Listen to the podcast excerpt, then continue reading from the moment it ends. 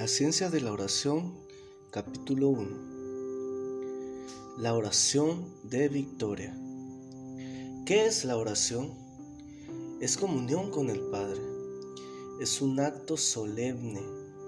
Durante la oración debemos estar conscientes de que nos estamos acercando a Dios. Debemos estar conscientes de que vamos a hablar con el Creador. Es importante comprender y entender que Dios está junto a nosotros cuando oramos. La comprensión de que Dios está realmente presente es lo que hace de la oración algo vital y poderoso. Si no creemos eso, la oración no tendría ningún valor. La Biblia dice, pero sin fe es imposible agradar a Dios, porque quien se acerca a Dios es necesario que crea que le hay y que es galardonador de los que le buscan. Al reconocer la presencia de Dios, es fácil orar y fácil creer. Los primeros discípulos entendieron la importancia de la oración. Ellos veían las obras increíbles que Jesús hacía. Estaban impresionados por su poder, pero también observaban que aun cuando era muy de noche, el maestro se levantaba a orar. Pudieron visualizar que sin oración jamás podrían llegar a ser como él. Su interés llegó a tal punto que le pidieron a Jesús, Señor, enséñanos a orar. Esto nos muestra que había una forma correcta de orar. Había una forma adecuada de orar para alcanzar victoria con Dios. Cristo accedió a revelarles el secreto y les dijo que ellos deberían orar de esta manera. Padre nuestro que estás en los cielos, santificado sea tu nombre. Ahí vemos dos puntos fundamentales en la oración. Primero, que toda oración va dirigida al Padre. Y segundo, que toda oración comienza con adoración. Notemos que la oración no va dirigida a Cristo, ni tampoco al Espíritu Santo. Va dirigida al Padre. Jesús dijo, y todo lo que pidiereis al Padre en mi nombre, lo haré, para que el Padre sea glorificado en el Hijo. Si algo pidiereis en mi nombre, yo lo haré. Este es uno de los secretos elementales en la oración eficaz. Tú pides al Padre, hablas con el Padre, pero todo lo reclamas en el nombre de Jesús. El apóstol Pablo dijo, porque hay un solo Dios y un solo mediador entre Dios y los hombres, Jesucristo hombre. No hay otra forma de orar. Esa es la fórmula bíblica y ninguna oración sería eficaz si no va encauzada en la forma única que enseñó Jesús. Lo segundo que el Señor recalcó fue el espíritu de adoración que debe acompañar toda oración. Él dijo, y decid santificado sea tu nombre. Esto es un llamado a la adoración en la oración. Tú le pides a Dios en la oración, pero al mismo tiempo le rindes a Él tu adoración. Dios ansía nuestra adoración devota. La Biblia lo enseña.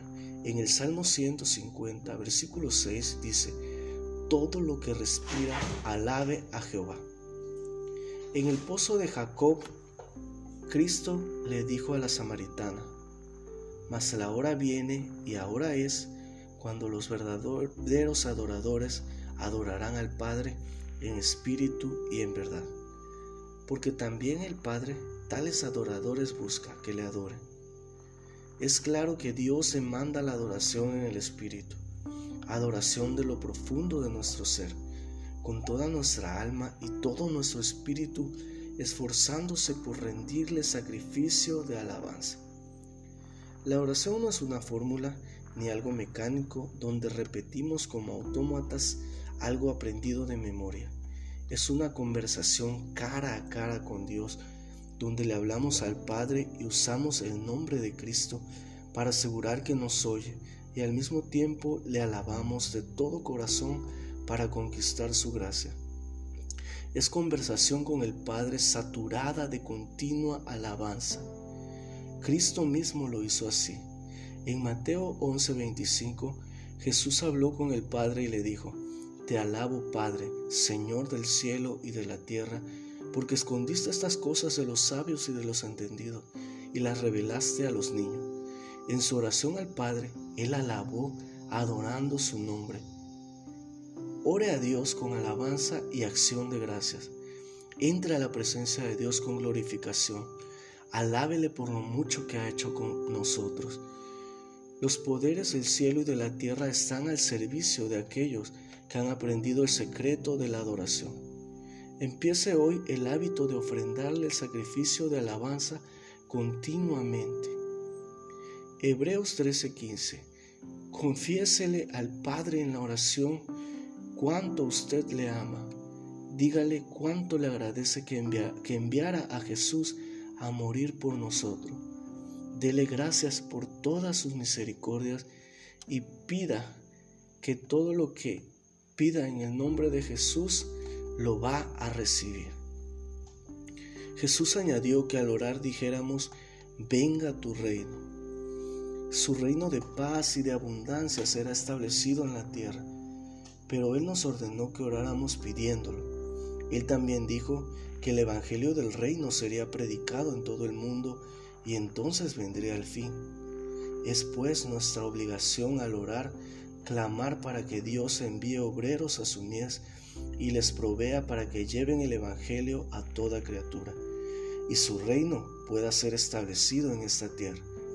Si presentamos primero esta oración desinteresada y clamamos por la evangelización mundial, también podremos reclamar nuestras peticiones y la contestación vendrá.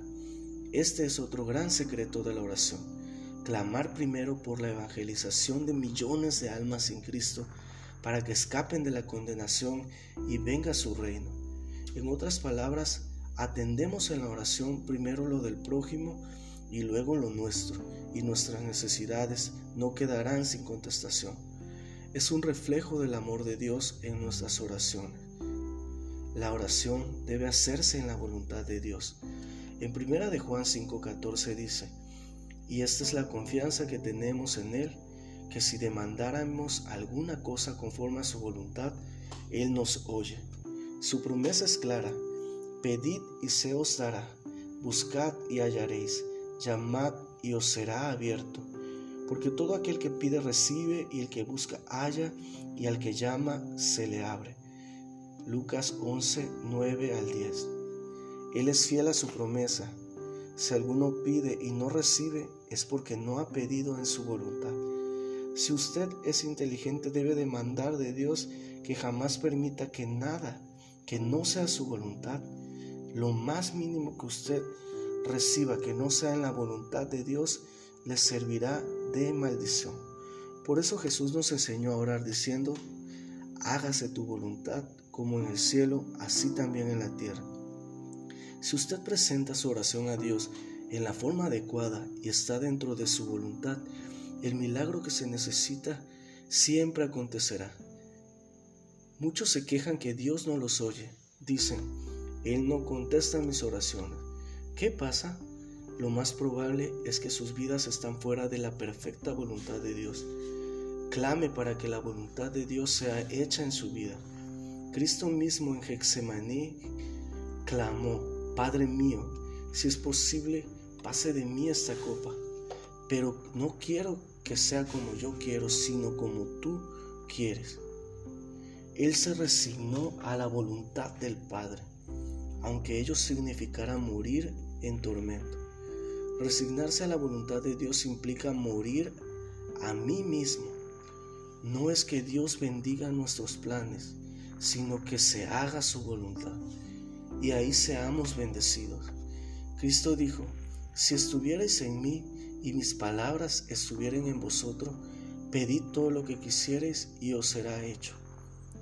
Solo en su voluntad hay victoria y vemos contestación gloriosa a nuestras oraciones. Jesús enseñó a orar el pan nuestro de cada día, dánoslo hoy. Este es otro gran secreto en la oración. La oración de éxito implica un contacto diario con Dios. Cuando la vida espiritual de un hombre empieza a deteriorarse, generalmente se puede encontrar la causa en una falta de oración diaria abundante. Si usted, como siervo de Dios, no ora diariamente en abundancia, las fuerzas de las tinieblas se movilizarán contra ti y paralizarán fácilmente tus esfuerzos.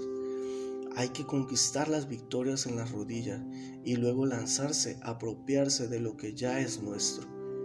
En la oración hay una sustancia verdadera. Dios las almacena y luego las usa en el momento oportuno para darnos las victorias. Las oraciones del pueblo de Dios hacen posible la ejecución del plan de Dios sobre la tierra. Hay que predicar y laborar, pero para que veamos el fruto hay que guardar el contacto día y noche con Dios. El pan nuestro de cada día, dánoslo hoy. Esto te muestra que Dios quiere que diariamente estemos dependiendo enteramente de Él. Esto lo vimos cuando derramó el maná a los hijos de Israel solo derramaba lo suficiente para la necesidad del día. Lo que trataron de almacenar para varios días, encontraban que criaban gusanos y no servía para consumo humano. Era necesario depender de Dios diariamente. No podemos permitir que pase un solo día sin esa comunión vital con Dios. El cuerpo sufre cuando se le deja un solo día sin ser alimentado. Si usted alimenta varios días el cuerpo que es temporal, cuanto más debe alimentar su espíritu que es eterno. Los hombres victoriosos en la Biblia oraban en abundancia. Daniel fue la confianza de los reyes, sobrevivió a peligros de muerte, era admirado y respetado por los grandes. ¿Cuál fue su secreto? Oraba tres veces al día con acción de gracias. Ese era un hábito que por nada interrumpía. David fue rey de Israel y era un hombre conforme al corazón de Dios. ¿Cuál era su secreto? En cuanto a mí, decía él, a Dios clamaré y Jehová me salvará. Tarde y mañana y a mediodía oraré y clamaré y él oirá mi voz. Salmo 55, 16 al 17. La oración debe convertirse en algo tan natural como la respiración. Así derrotamos las fuerzas espirituales que obran contra nosotros y formamos una valla de protección alrededor nuestro. En esa forma estaremos preparados para la venida del Señor. Lucas 21:36.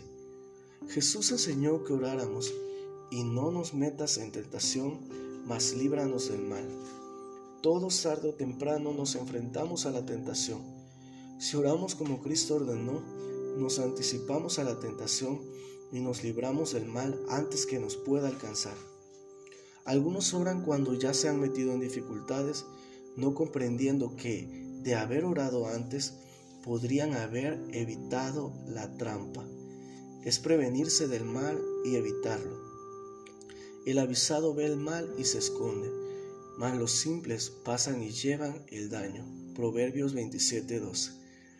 Jesús nos enseñó a orar para ser librados de la tentación en lugar de ser rescatados de ella, después de ser atrapados por ella. En Hexemaní Jesús oró con tal desesperación que su sudor cayó como sangre sobre la tierra. Se preparaba para la prueba gigante que venía. La victoria más grande de los siglos coronó sus esfuerzos.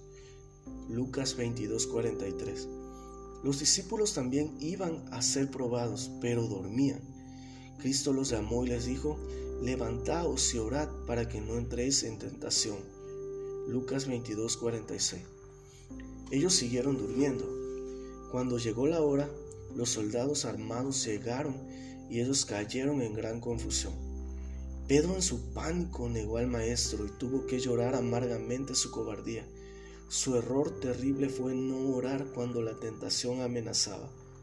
Esa advertencia solemne para todos los cristianos que vivimos hoy en día, la época más peligrosa y terrible de la historia.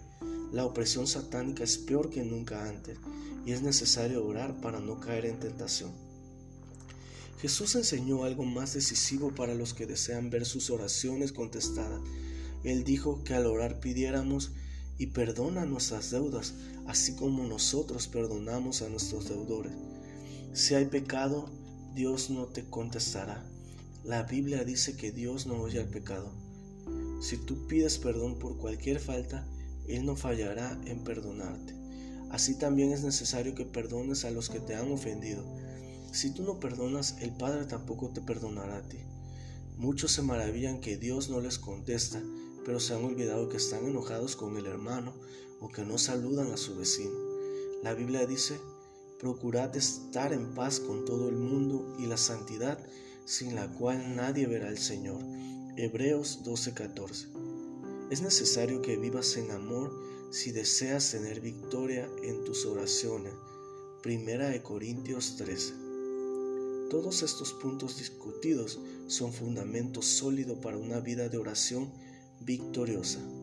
Antes de comenzar a pedir por los nenes, por los niños y el resto de la familia y tus problemas, ora primero lo que Cristo nos enseña en la Biblia, como el comienzo glorioso de todo periodo de oración. Entonces tu oración moverá las montañas y ninguna cosa te será imposible.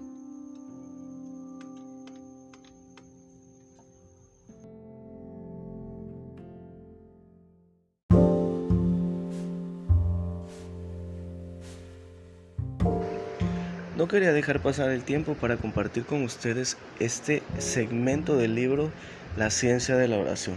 Para mí ha sido de mucha bendición poder leer este hermoso libro que te recomiendo ampliamente. Se llama La ciencia de la oración. Su autor es Gigi Ávila.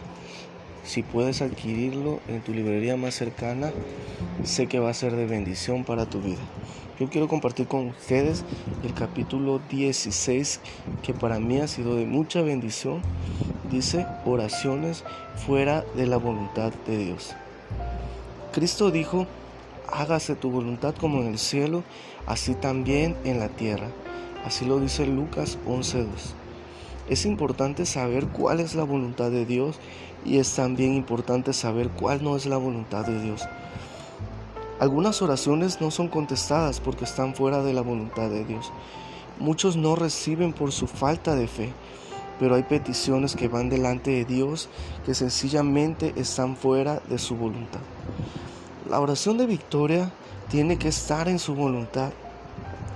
La Biblia nos muestra oraciones que estuvieron fuera de su voluntad y no fueron contestadas. Elías oró para que Dios le quitara la vida, dice Primera de Reyes 19:4. Dios no le contestó, pues su plan era llevárselo vivo para el cielo en su carro de fuego. Elías obró en forma necia en un momento de desesperación y su petición fue contraria a la gran bendición que ya Dios tenía reservada para él. A muchos nos ha pasado esto y en momentos de terrible desaliento hemos pedido a Dios que nos lleve con Él. Más bien debemos pedirle que nos dé fuerzas y aliento para soportar y en cuanto a nuestra vida terrenal, que se haga solo su voluntad.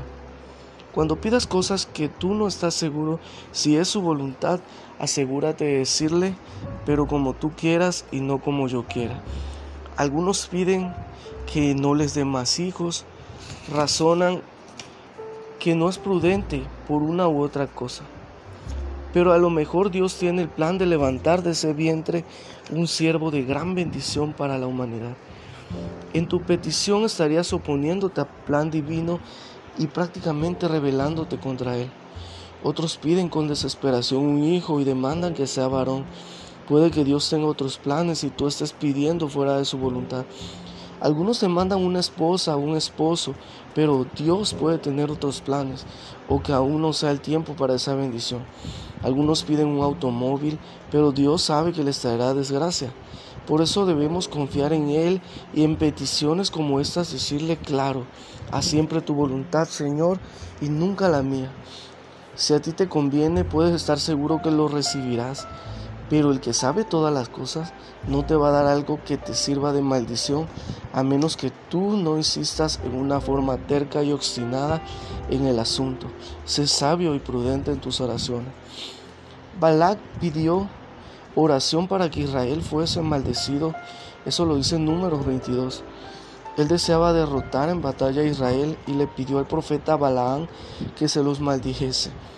Él sabía que Balaán era un siervo de Dios y que sus oraciones eran escuchadas. Balaán, el profeta, sabía muy bien el poder de la oración, pero cayó en desgracia cuando después que Dios le reveló que Israel era un pueblo bendito, insistió en mantener relaciones con Balac a causa de su codicia por las riquezas del rey. La petición de Balac nunca fue contestada y Balaam, profeta de Dios, perdió hasta la salvación por moverse fuera de la voluntad de Dios. A muchos les pasa lo mismo hoy en día.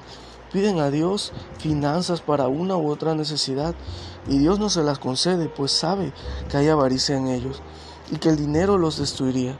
Cuídate de codiciar solamente su voluntad que es buena y saludable. Jeremías oró por bendición para un pueblo que rechazaba la oración de Dios en Jeremías 14 del 1 al 16. En los días de Jeremías el pueblo había despreciado al Señor y vivían en gran apostasía. Como resultado vino una sequía terrible. Jeremías oró para que Dios terminara la sequía. Dios le dijo, no ruegues por ese pueblo para bien. Cuando ayunen no oiré su clamor y cuando ofrezcan holocausto y ofrenda no lo aceptaré, sino que los consumiré con espada, con hambre y con pestilencia.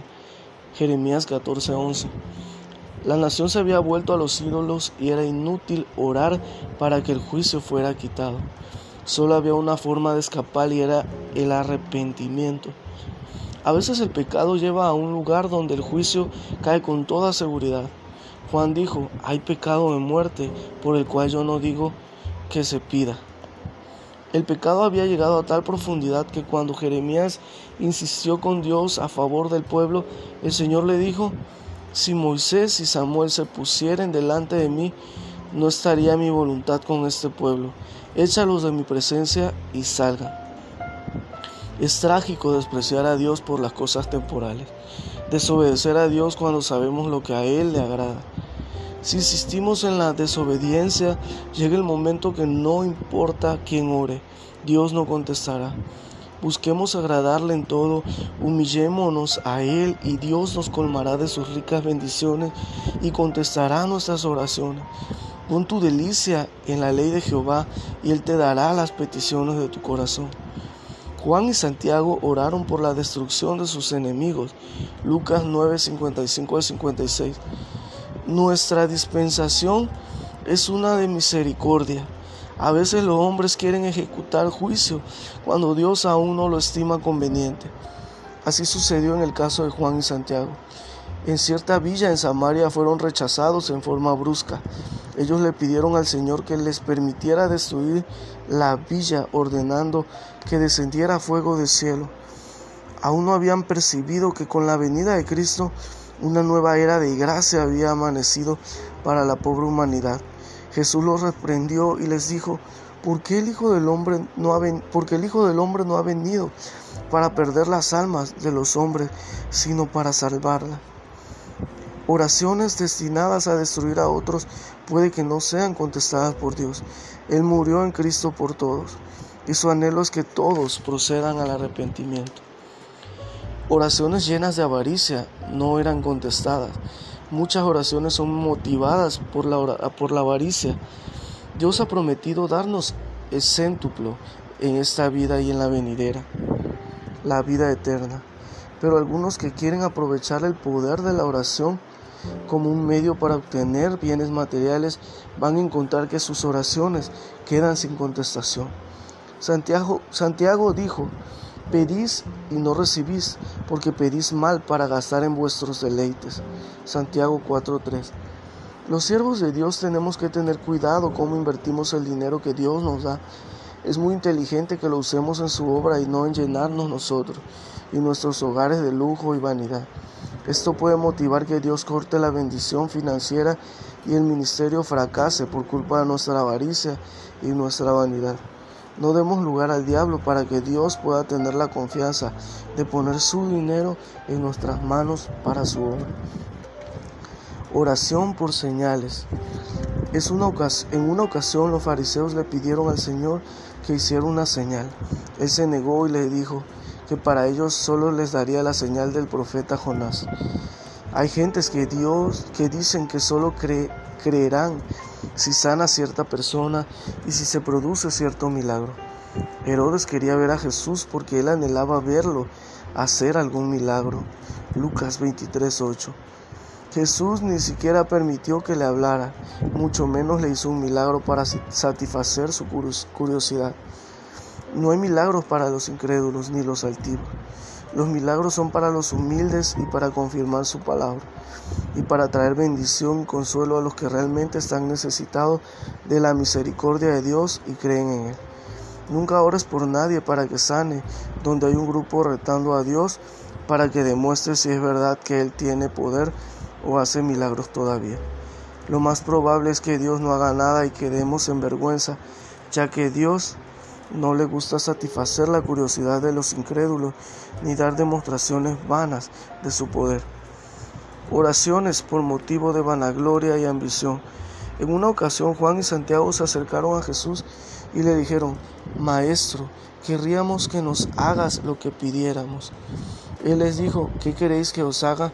Ellos le dijeron, concédenos que en tu gloria nos sentemos el uno a tu derecha y el otro a tu izquierda. Jesús les dijo, no sabéis lo que pedís. Era una petición con motivos de ambición y gloria material. Como resultado de esto, los otros diez se enojaron. Todo lo que no venga en amor y con motivos de misericordia y bendición para el prójimo tenderá a crear división y contiendas. Marcos 10, 35 al 38. Si pedimos algo con el sentir de ser más grande que el otro, hermano, no lo recibiremos del Señor. A veces se da una campaña y se hace pensando en dar una actividad más grande que la que dio la otra denominación. Dios no escuchará esas oraciones. En ocasiones se trae un gran siervo de Dios pensando en que Dios lo use poderosamente para opacar el ministerio de otro con quien no se simpatiza. En ese espíritu no se puede esperar plena bendición de Dios. La única razón para organizar una actividad es pensando en las almas perdidas los enfermos y en que Dios sea glorificado y su pueblo sea edificado. Esto ha sido todo por el momento, hermanos. Espero que sea de mucha bendición estas sencillas palabras que plasmó el hermano predicador Gigi Ávila. Nos vemos hasta pronto.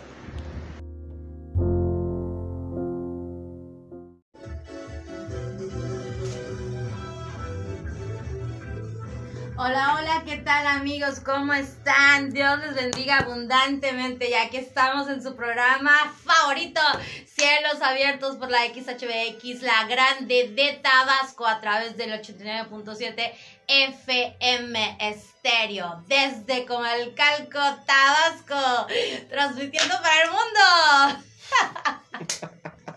Les saludos a Miguel Ángeles, en nombre de nuestro pastor, el acero Mario Castellanos. Reciban muchos saludos y muchas bendiciones. Me acompaña como siempre mi querido amigo y hermano.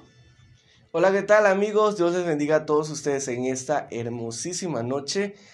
Un poco lluviosa, ¿verdad? Y fresquecita perfecta para tomarse su chocolatito, su cafecito con pan. Ya sé que ya mm. corrieron la mayoría de la panadería a comprarse su pan. Para... Ya, ya se acabó todo. Y están ahí sentaditos en su mueble, en donde en su salita, no sé, tal vez en, en, en su habitación, ¿no? Con su radio escuchando este programa que sabemos que es de bendición para todos y cada uno de ustedes y también para nosotros, ¿verdad? Porque cada vez compartimos la palabra con ustedes, es de bendición para nuestras vidas porque también Dios ministra nuestras vidas a través de su palabra. Les saluda su amigo Ángel Haddad, quédese con nosotros en este pequeño, muy breve momento en el cual queremos compartir con ustedes también de lo mucho que Dios nos ha dado a cada uno de nosotros. Así es, queridos amigos, y bueno, espero que estén muy bien. Eh, ya en casita, los que se dirigen hacia sus hogares, pues que puedan llegar con bien. Y los que se dirigen hacia sus lugares de trabajo, ¿verdad? Los que están eh, realizando su trabajo, bueno, pues que el Señor les dé gracia, les dé sabiduría para que ustedes puedan realizar todo lo que tengan que hacer. Y em, los que están con su familia, pues den un abrazo, den un beso y denle gracias a Dios por todas las bendiciones recibidas y por todo, absolutamente todo lo que haya pasado, bueno, malo, en las cosas que se quedaron, ¿verdad? En stand-by, así como de que hay que esperar, hay que esperar que sucedan las cosas. Bueno, pues también por todo, por todo, tenemos que darle gracias a Dios por, por todas las cosas que han sucedido. Y bueno, sobre todo si Él nos ha concedido la vida, recuerda que un nuevo día es una nueva oportunidad que Dios nos da para para conocerle, para amarle, para servirle, para permitir que Él obre en nuestras vidas de una manera sorprendente, de una manera maravillosa. Cada día es un milagro, cada día es un milagro y, por eso hay que darle gracias a Dios. El día de hoy queremos compartir con ustedes esto que nos, em, ¿verdad? Nos motiva a nosotros para que nosotros seamos personas de fe y también nos rodeemos de personas de fe. Es importante, ¿verdad? Porque cada día tenemos, cada día, cada hora hay hay este, cosas que enfrentar, ¿verdad? Hay, hay, bueno, la vida es así, ¿verdad? Tenemos que enfrentar muchas cosas, entonces hay que enfrentar muchas cosas día con día. Necesitamos entonces creerle a Dios, creer en Dios, amar a Dios, alabar a Dios en todo momento, ser personas de fe, ser personas que demos testimonio y también rodearnos de personas que den testimonio. Que juntas, ¿verdad? Nos ayudemos, que juntas oremos, que juntas creamos, que juntas, ¿verdad? Nos apoyemos unas a otras a cumplir nuestros sueños, que juntas, eh, ¿verdad? Nos ayudemos a a seguir creyéndole a Dios, porque siempre les hemos compartido, ¿verdad? Que la mejor decisión es conocer a Dios, eh, tener una experiencia real con Él y permitir que Él sea el rey de tu vida, que vas a vivir a partir de ese momento una vida en victoria, pero claro que vas a seguir eh, enfrentando diversas circunstancias en todas las áreas de tu vida, física, moral, social, espiritual y económica, pero es ahí donde ya vas a tener la ayuda de Dios. Y si eh, estás rodeado de personas de fe, entonces vas a tener amigos, vas a tener hermanos, vas a tener una familia que juntos, ¿verdad? Van a caminar hacia adelante, juntos a caminar día con día, día con día, avanzando en fe, haciendo que las cosas sucedan, haciendo que el, reino de Dios se extienda a través de nuestra vida, a través de nuestro ministerio, a través de nuestro, nuestro testimonio.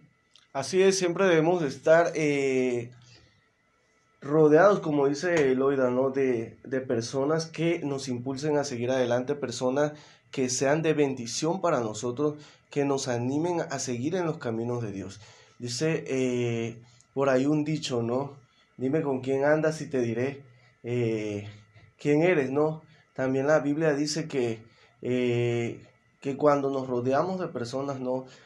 Que son de bendición, también nosotros vamos a, recibir bendición, ¿no? La palabra eh, es clara que eh, de acuerdo a, las amistades que elijamos, ¿no? Va a ser nuestra vida, ¿no?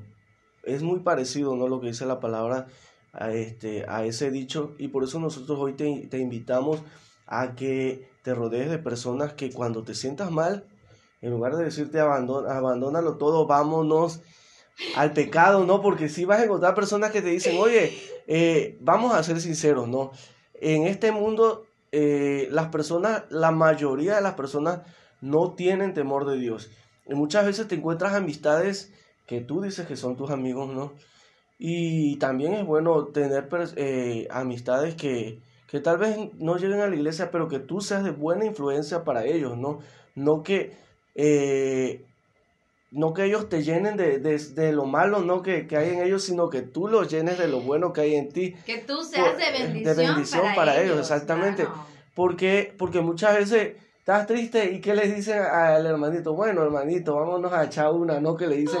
Oh my God. Y, ahí, y ahí va el, hermano, en lugar de decirle, no, hermano, mejor nos vamos a la iglesia a orar, acompáñame si eres mi amigo, ¿no? Vamos a leer la Biblia, eh, que aquí nos motiva a seguir Muchas veces si no tenemos fundamentos eh, en la palabra, que es Cristo sea nuestro fundamento, que Cristo sea eh, nuestra eh, aquello a lo cual nos aferramos, ¿no? Sus enseñanzas, entonces va el hermano y cae en lo malo. Amistades que no son de conveniencia para ti. Que tú seas de conveniencia para esas amistades, ¿no? Que a través de tu ejemplo ellos puedan venir a los pies de Cristo. Debemos de cambiar nuestra mentalidad. No estamos diciendo tampoco que, eh, que no hables a las personas del mundo, porque como diría un hermano por ahí, ¿cómo vamos a brillar en medio de la oscuridad? Si, si nos alejamos de la oscuridad, no, vayamos a, donde están las personas con necesidad y alumbremos con la luz de Cristo. No es necesario que, eh, que tampoco nos alejemos de ellos, porque como dice la palabra, eh, ¿cómo van a, oír si nadie les ha hablado? ¿Cómo eh, van a conocer de Dios si nadie hay quien les predique? ¿no? Entonces nosotros seamos luz, pero no dejemos que esa luz se apague dejando que las tinieblas sobreabunden en nuestras vidas. ¿Por qué? Porque es muy fácil dejarse envolver por las enseñanzas de este mundo. Es muy fácil dejar que este mundo eh, nos consuma a través de sus ideologías, a través de las cosas que están imponiendo. Algo que, que mucho veo, ¿no? Ah, eh, que te están diciendo en este, en este mundo, ¿no? A través de la radio, de la televisión, de todo, es que lo único que importa es lo que tú quieres, lo que, eh, lo que tú deseas, que no te importe lo que los demás deseen. Es muy contrario a lo que dice la palabra de Dios de Jesús. Jesús nos vino a enseñar que el amor al prójimo es muy importante. ¿Qué pasaría si en el mundo todos nos amáramos de tal manera como Jesús vino a enseñarnos el amor, ¿no? Dar su, la vida por sus amigos. Sería muy diferente. Pero el mundo te está enseñando que el único que importa eres tú, que nada más vale la pena. Te está enseñando algo que es un concepto muy viejo, ¿no? Pero que pocos conocen, que es el hedonismo. Donde yo importo, el único que importa soy yo y lo que deseo y no me importa hacer lo necesario para alcanzar lo que quiero, ¿no? Aunque yo tenga que destruir al que se pone enfrente, enfrente de mí. Jesús no enseñó eso. Jesús enseñó que debemos de amar a nuestro prójimo como nos amamos también nosotros, ¿no? Debemos de ser eh, empáticos porque algo que falta mucho en este, en este tiempo no es la empatía. ¿Qué es empatía? Es ponerse en el lugar de las otras personas. Vemos personas eh, que están pasando por procesos no difíciles nosotros en lugar de ayudarlos somos eh, como una piedra de tropiezo. Precisamente hoy le contaba yo a mi hermana, ¿no? Eh, a mi hermana de carne y también, este, no, no de la iglesia, también es hermana de la iglesia, pues, pero no. Eh, le decía yo que, que iba yo por el camino y me encontré con una situación donde yo sé de, de, una persona o de una familia que perdieron a su mamá en un accidente trágico y es reciente, no hace mucho, y ellos tienen una tienda, ¿no? Y vi que una persona, eh, uno de los hijos de esa señora que falleció, estaba ocupado, ¿no? Y se acercó un, un cliente y le pidió un, un, este, un producto y el niño no le respondió de mala manera, simplemente le dijo que, que no lo podía atender, ¿no? Y el señor se enojó, le dijo unas groserías ahí y se fue. Y yo dije, nos falta empatía, ¿no? Porque nada más vemos nuestra necesidad y no vemos lo que las otras personas están pasando, lo que han sufrido, porque estas personas están pasando por un duelo feo, ¿no? Tal vez no lo muestren, están trabajando, siguen su vida, ¿no? Pero en su corazón, ¿qué está pasando? Y muchas veces nos tropezamos con personas así, ¿no? Y siempre lo único que, vemos es qué es lo que yo necesito, qué es lo que me pueden dar, no me importa lo que los demás estén pasando, ¿no? Debemos aprender a ser un poco empáticos, ¿no? Y aprender de Cristo. Algo que me encantó, que leí eh, en el libro de Jeremías, si no me equivoco, es que eh, decía que debemos de seguir los pasos del enviado que era Jesús, que eso eso era, eh, ahí había vida, ¿no?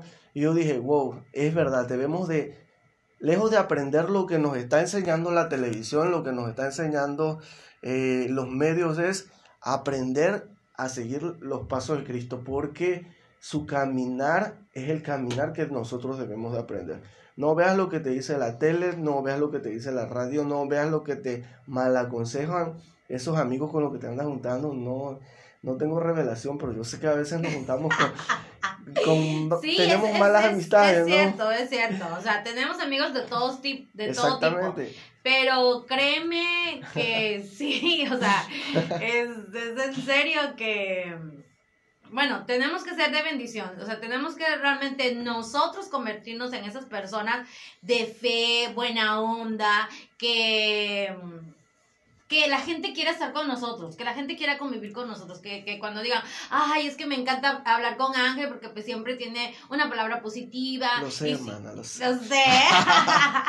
y este, siempre tiene una palabra positiva y luego este, además le comento mis cosas, mis problemas, y me, siempre me da una palabra de fe, y ora por mí, y me da buenos consejos, y, y cosas así, ¿no? O sea, y también eh, me aconseja de mi trabajo, me aconseja del estudio, me aconseja de mi familia, no sé, cosas así. Eso es lo que nosotros debemos de tratar de convertirnos en ser personas de fe, que la gente quiera estar, que nosotros seamos de bendición para las personas. Y también nosotros necesitamos, ¿verdad?, rodearnos de personas de fe, que no necesariamente tienen que ser de nuestro mismo pensamiento, de nuestra misma eh, congregación, podemos decir, pero sí encuentras personas con las que tú aprendes, porque eso es lo importante, rodearnos de personas que aporten a nuestra vida en nuestra área física, moral, social, espiritual y económica y que a la vez, ¿verdad?, nos podamos retroalimentar. Ellos sean de bendición para mí en un área, pero yo también puedo ser de bendición para, para, para ellos en otra área. Y juntos podamos aprender y juntos podamos crecer y juntos podamos desarrollarnos. Bueno, vamos a ver en Lucas capítulo 5, versículo 18 al 20, dice... Y he aquí unos hombres traían sobre una camilla a un hombre que era paralítico y procuraban llevarlo adentro y ponerlo delante de Jesús. Al no encontrar cómo hacerlo a causa de la multitud, subieron encima de la casa y juntamente con la camilla le bajaron por el tejado en medio, delante de Jesús. Al ver la fe de ellos, Jesús le dijo, Hombre, tus pecados te son perdonados. Unos hombres llegaron vemos aquí, ¿verdad? El ejemplo, unos hombres llegaron a donde Jesús estaba enseñando. Llevaban consigo a un amigo que era paralítico. Al llegar observaron que había una gran multitud en la casa que les impedía el paso hacia Jesús. Pero a pesar de esta situación, de este obstáculo, ¿verdad? No se, no se desanimaron. Estos hombres, incluso el mismo paralítico, no se movían por emociones ni por sentimientos, sino por la determinación y claridad de lo que ellos requerían. Ellos sabían que si iban ahí, Jesús lo iba, lo iba a sanar. Entonces no les importó que había una multitud, que había una congregación grande y que la casa estaba llena y que ya no entraba nadie más. Ellos dijeron, venimos a esto y lo vamos a lograr. La determinación y claridad de estos hombres era producto de la fe que tenían en Jesús, de que en él estaba el milagro y la sanidad que perseguían. ¡Wow! Esa misma necesitamos nosotros. Todo esto los llevó a subirse a la azotea de la casa, a separar las tejas del techo y a bajar a su amigo paralítico por allí hasta ponerlo delante de Jesús. Imagínense, ¿no? Jesús hablando con todo cuando de repente ve que, de repente ve que cae alguien, ¿no? El paralítico por sí solo no lo hubiera logrado. Hubiera sido imposible, ¿verdad? Aunque él hubiera gritado, yo creo, este, necesito ayuda, déjenme pasar, necesito ver a Jesús. O sea, creo que como decías tú de la empatía, no, creo que nadie le hubiera hecho caso a todos y iba a decir, ay, no, si nosotros queremos también verlo, nosotros queremos recibir un milagro.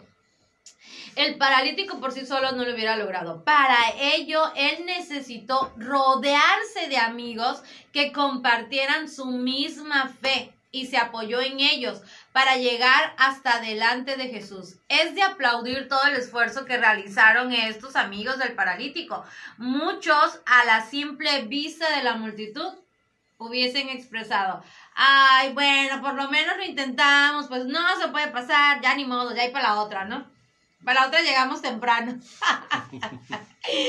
Pero ellos fueron más allá, ellos superaron el obstáculo, superaron las barreras con una fe genuina y una fe inquebrantable. Qué honor es rodearse de personas así, de personas de fe que te ayuden a mantener tu fe e incluso que te ayuden a que eleves tu nivel de fe y, que ese nivel nunca desfallezca. Bueno, hoy te invito, ¿verdad? Yo, yo quiero ser esa una mujer de fe, ¿verdad? Que todos quieran, a que todos quieran que yo sea su amiga. Y también quiero que lleguen a mí personas, ¿verdad? Que me impulsen, que me ayuden a crecer, a desarrollarme y que juntos podamos cumplir nuestros sueños gente de fe. La Biblia menciona que Jesús se fijó en la fe de ellos, o sea, en la fe del paralítico, pero en la fe de sus amigos. Porque el paralítico necesitaba el milagro. Y sus amigos que querían también ver a su amigo, ¿verdad? Recibir ese milagro. Sus amigos colaboraron con su fe y este recibió lo que anhelaba que Jesús hiciera en su vida y que era su sanidad. Así que hoy, amigo, amiga, niño, joven, adolescente, mamá, papá, abuelito que me estás escuchando, rodéate de personas de fe que te ayuden a lograr lo que te propones. Así es, y yo creo que la mayoría de nosotros no desearíamos tener amigos no de, de ese nivel como el que como el que tenía este paralítico, ¿no? Ellos no lo hicieron por dinero, no lo hicieron por lo que Él les podía dar, sino porque en realidad amaban al paralítico, ¿no? Así debemos de rodearnos de amistades, gracias a Dios por aquellos amigos que tenemos que no necesitamos eh, tener eh, una economía muy fuerte, ¿no? Siempre han estado ahí para nosotros, gloria a Dios. En las buenas, en las malas y en las peores ahí siempre están, gracias a Dios, por, porque en lo personal tengo amigos así, ¿no? Tanto de la iglesia, tal, tal vez no de, no de la iglesia igual, pero que en los momentos difíciles hayan estado y siempre han tenido una palabra de aliento. También, sinceramente, yo tengo amigos de esos que cuando te sientes mal te hacen reír igual y te ayudan a, a, superar las cosas que, que estás pasando, ¿no? Y gracias a Dios por eso y que te aconsejan a través de la palabra, a través de vivencias y que te levantan el ánimo. Yo espero que todos, todos nosotros nos rodeemos de, ese tipo de personas, ¿no? Que, y que, nosotros seamos también Exactamente, ese tipo de personas, porque no podemos pedir lo que no somos nosotros. Así es, porque la palabra dice que quien tiene amigos ha de mostrarse amigo. Así que tú debes de también aprender a ser un buen amigo. Espero que yo, yo sea un buen amigo también, ¿no? Pues eh, analízate, papi, analízate. Que así, te considere, que así se ha considerado yo, ¿no? Como... Eh, y yo creo que todos queremos amigos así, ¿no? Qué bonito, qué bonito eh, los amigos del paralítico, ¿no? Lo llevaron ante Jesús Esperamos que todos podamos ser esos amigos que llevan a sus amigos ante Jesús, le presentan a Jesús y dejan que Jesús perdone sus pecados. Qué bonito, ¿no? Porque lo primero que hizo Jesús para el paralítico le dijo, tus pecados que son, perdonados. Y eh, fue por la fe de sus amigos. También vemos otra historia en la, en la palabra de cuando Sadrach, Mesad y Abednego, los amigos de Daniel, no estuvieron en una situación en la que debían de ser alimentados con la mesa del reino, con vino, con todo lo que comía el reino. Y me imagino a ellos ahí donde estaban en el cautiverio diciendo, pues no, tenemos que, eh, no nos vamos a contaminar con la comida del reino, sino nosotros debemos de serle fiel a Dios eh, y no contaminarnos. Pero qué tal si solamente Sadrach hubiese dicho, no, no lo, no lo voy a hacer y sus amigos hubiesen dicho, no, pues nos puede ir mal si, si no comemos de la mesa del reino. Eh, pero gracias a Dios porque tenía ahí sus amigos que juntos los tres pudieron decir no nos vamos a contaminar. Y entonces la unión, dirían, hace la fuerza, ¿no? Y pudieron lograr aquello. ¿Y qué pasó? Dios respaldó eh, su determinación y ellos dice que tuvieron un mejor resultado que aquellas personas que se, que se alimentaban de la mesa del rey porque ellos decidieron comer legumbres y no tanto, claro que, que las legumbres son buenas, ¿no? Son buenas para nuestro, para nuestro cuerpo, el cuidarnos, ¿no? Pero fue la gracia de Dios en ellos al ver que ellos habían decidido apartarse para Dios, eh, hacer lo correcto delante de Dios. Cuando nosotros tenemos esa clase de amigos, que nos apoyan para lo bueno, ¿no? Porque también hay personas que te van a apoyar para lo malo, ¿no? Para la perdición. Pero es mejor rodearse de esos amigos que te van a ayudarte a crecer espiritualmente, materialmente, de todas, las, maneras, Y que también nosotros podamos ser esos amigos que ayudan a sus amigos a crecer, ¿no? A seguir adelante. Y no los dejan ni un solo momento. o sea, que los ayudan y no los entierran. Eh, sí, claro que sí. Tenemos que rodearnos de tres tipos de personas gente a la que tú puedas ayudar, gente con la que te sientas cómodo y gente que provoque que les admires para que tú aspires a más. Entonces, si te rodeas de gente de fe, obvio que tú, ¿verdad? Vas a querer eh, tener la misma fe que ellos. También tenemos que rodearnos de los pensamientos de Dios hacia nosotros. En Jeremías 29, 11 dice, porque yo sé los pensamientos que tengo acerca de vosotros pensamientos de paz y no de mal para darlos el fin que esperáis. Los pensamientos del Señor hacia ti son innumerables. Rodéate de ellos. Tenemos que, eh, ¿verdad?, ayudar a nosotros levantarnos el ánimo y ayudar a otros a que sea, a que, a levantarles el ánimo. Hay personas que te animan a pesar en el bien. Dios usa a esas personas y a su divina palabra para mostrarte sus pensamientos acerca de ti. Son pensamientos de bien y no de mal. Dios creó grandeza en ti, por tanto tienes mucho que hacer y mucho que ofrecer. Tenemos que salir de relaciones tóxicas esa palabra pues se volvió famosa, se, volvió famosa, pero es la realidad. O sea, gente negativa, gente depresiva, gente que, ay, no, o sea, hello, adiós, bye, no te conozco, no te quiero ver. Este, no te involucres en ambientes negativos donde lo único que se habla se opone a tu preciosa fe te invito hoy a que te agarres de la mano de Dios, no la sueltes y permite que Él te lleve a lugares altos con Él y te rodee de su atmósfera cargada de fe, de esperanza, de amor, de gozo, de milagros y más. Pasa tiempo con gente de fe, llenas del Espíritu Santo, que amen a Dios y que te quieran ayudar. Gente que no se burlen de tus sueños y que van a orar por ti, que se van a alegrar por ti, por todo lo que tú emprendas, por todo lo que tú inicies, por tus sueños, por tus deseos, por tus anhelos, por tus proyectos. Así que recuerda hoy que muchos buenos pensamientos son los que Dios tiene acerca de ti.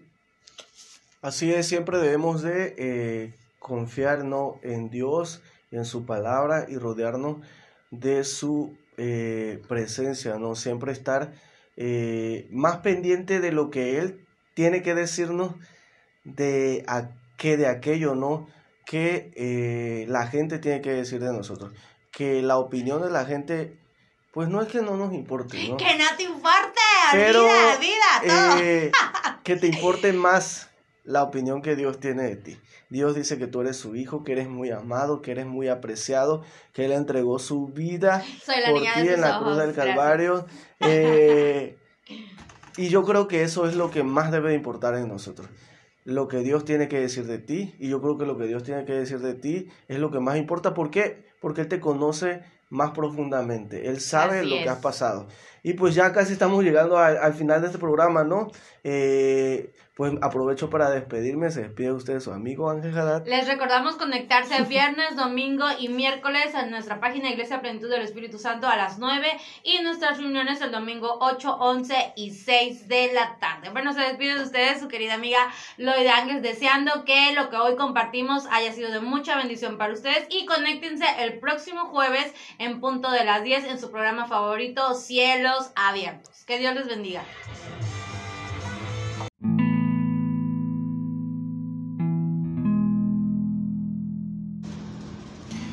Hola, ¿qué tal amigos? Dios les bendiga a todos ustedes. Les saludo afectuosamente.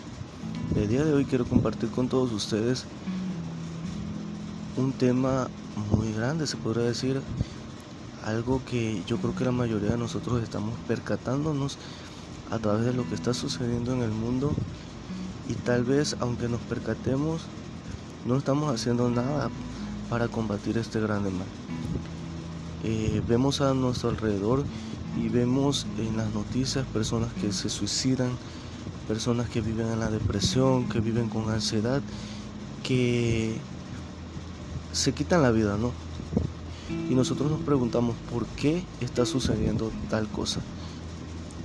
Pero si nosotros nos ponemos a ver un poco más a profundidad, analizamos más a profundidad, podemos ver que uno de los problemas o de las fuentes de, todo esto que está sucediendo es los medios de comunicación.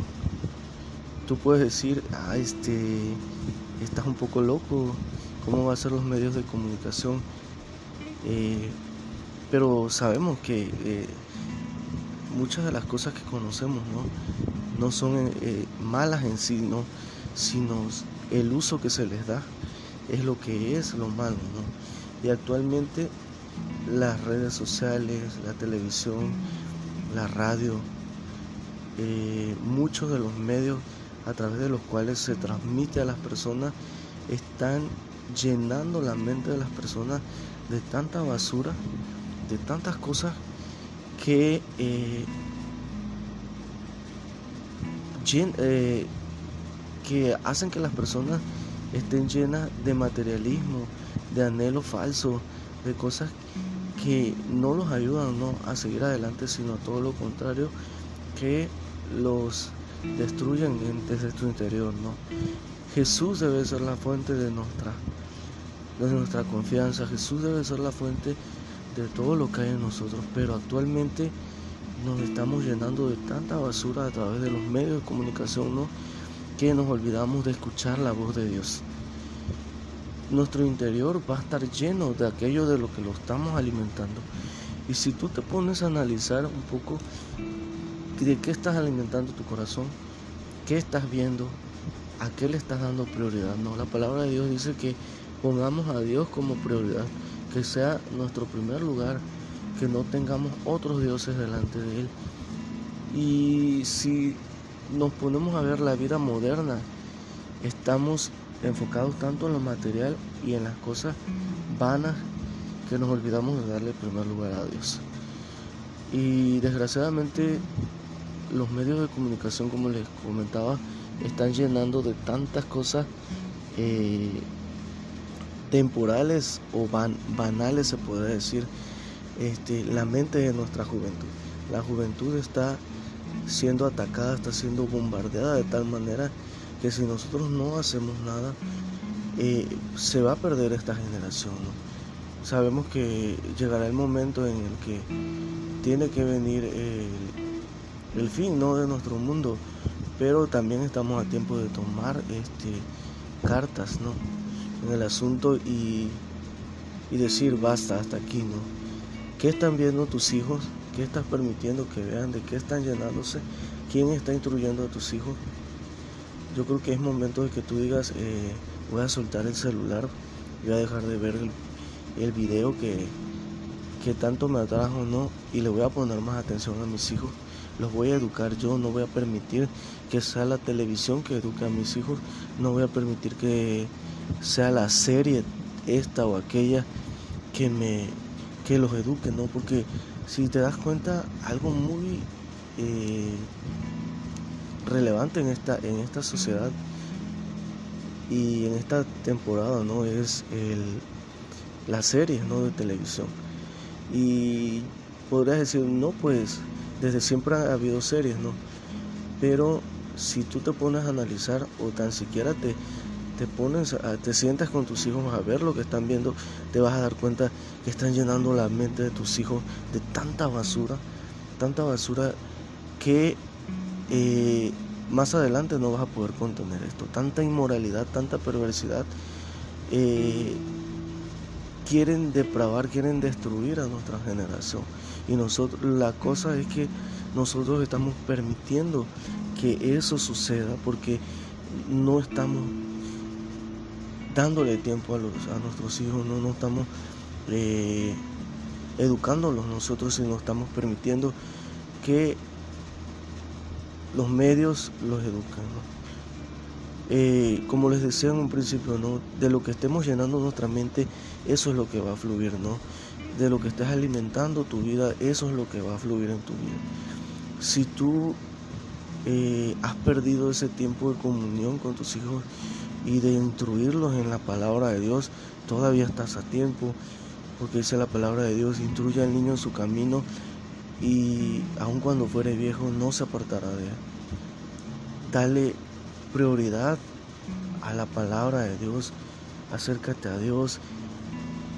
¿De qué sirve que también no está el, el otro punto, el otro lado de la moneda, no? De que puedes decirle a tus hijos, hijos, hay que leer la Biblia, hay que orar, pero si tú no lo haces, no, no va a causar ningún impacto en, tu, en sus vidas, ¿no? Tienen que verte a ti buscando a Dios, tienen que verte a ti, sentarte al lado de ellos y decir, vamos a leer la Biblia.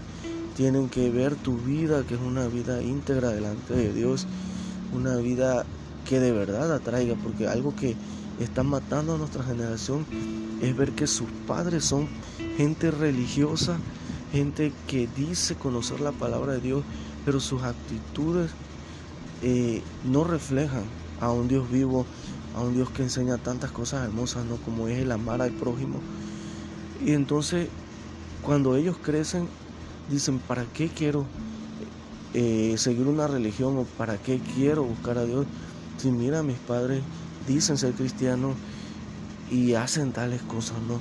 Nosotros tenemos, tenemos que arrastrar con el ejemplo a nuestros hijos y eh, mostrarles a Dios a través de nuestras vidas.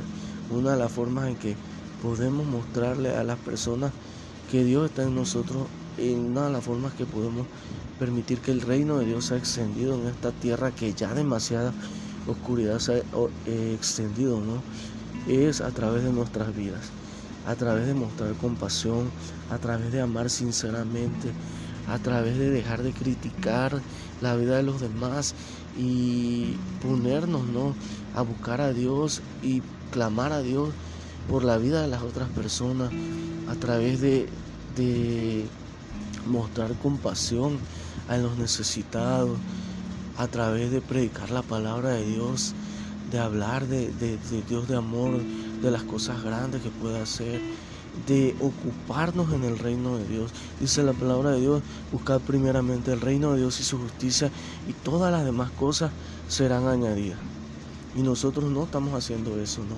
Estamos permitiendo que este mundo nos absorba. Estamos permitiendo que este mundo tome el control de nuestro tiempo, de nuestra vida, de lo que hacemos. Y estamos dejando ni en segundo lugar tan siquiera eh, a Dios, sino estamos relegándolo a lo último en nuestra vida. Eh, se volvió prioridad el buscar lo material y buscar a Dios solamente cuando tenemos necesidad, ¿no? Si acaso. Entonces está en tus manos el permitir que este mundo se trague a esta generación, los destruya, destruya sus sueños, destruya sus vidas, o que Dios tome el control de tu familia, de tu vida, que tus hijos sean siervos de Dios, que tus, hijos busquen a Dios sinceramente, no porque los obligaron, no porque los llevaron a la fuerza de la iglesia, sino porque vieron el ejemplo en la vida de sus padres. Es tiempo que dejes la televisión, es tiempo de que dejes de darle primer lugar al internet. Eh, yo no estoy diciendo ¿no? que que nos alejemos de este mundo, porque estamos en este mundo y hay cosas que, que tenemos que hacer, no, porque no te voy a decir, la televisión es mala, la televisión no es mala, lo malo es que nosotros muchas veces le damos la prioridad a la televisión. El internet no es malo, el internet es bueno, permite la comunicación entre personas que están lejos, ¿no? Y muchas otras cosas. Pero lo malo es que nosotros le estamos dando la prioridad antes que a Dios. ¿Y por qué te decía yo de, la, de la depresión, la ansiedad? Se está extendiendo mucho porque si tú analizas las redes sociales están llenas de tanta vanidad.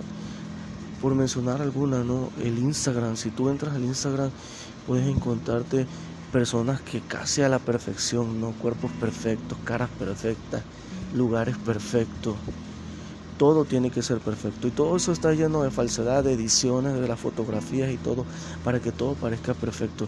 Pero cuando tu hijo entra a esas redes sociales y ve eso, ese es el ejemplo que él quiere seguir. Él, se, él o ella se sienten mal con su propio cuerpo, con su rostro, con su vida, porque piensan que eh, lo que ellos tienen es poco comparado con las cosas que ven en el Instagram, viajes de las personas, cosas tan falsas que están llenando la vida de tus hijos y ellos piensan que eso es realidad. Y esas son sus expectativas. Si nosotros eh, vamos al Facebook, ves en el Facebook tanto chisme, murmuración, cosas que no le agradan al Señor, ¿no? Gente juzgando a los demás sin conocerlos, ¿no? Y entonces por mencionar algunas, no hay muchísimas redes sociales que están destruyendo a nuestra generación y como les mencionaba, no, no son las redes, es el tiempo que les estamos permitiendo, que les estamos dando el preciado tiempo. Dice la palabra de Dios, eh, decía en la palabra, enséñame a contar, a contar nuestros días, que traigamos al corazón sabiduría, que empecemos a tomar en cuenta lo que de verdad vale la pena, que haya sabiduría en nuestras vidas, que le demos tiempo a nuestra familia, que busquemos a Dios en conjunto, ¿no? Vemos tanta maldad, pero la maldad se está extendiendo porque nosotros como cristianos no dejamos que la luz brille. Estamos apagando la luz, la estamos poniendo debajo de la mesa en lugar de ponerla en lo alto de nuestra casa para que esta alumbre todo alrededor de nosotros. Así que la invitación, hermano, es que no permitas que este mundo se coma tu tiempo, tu vida, tu familia, sino que es tiempo de buscar a Dios, es tiempo de entregarle a Dios nuestro tiempo y ver que Dios obra en nuestras vidas. Gracias hermanos por, por poner atención a este pequeño podcast. Espero que sea de bendición para todos ustedes. Podemos hablar un poquito más en el siguiente acerca de este tema.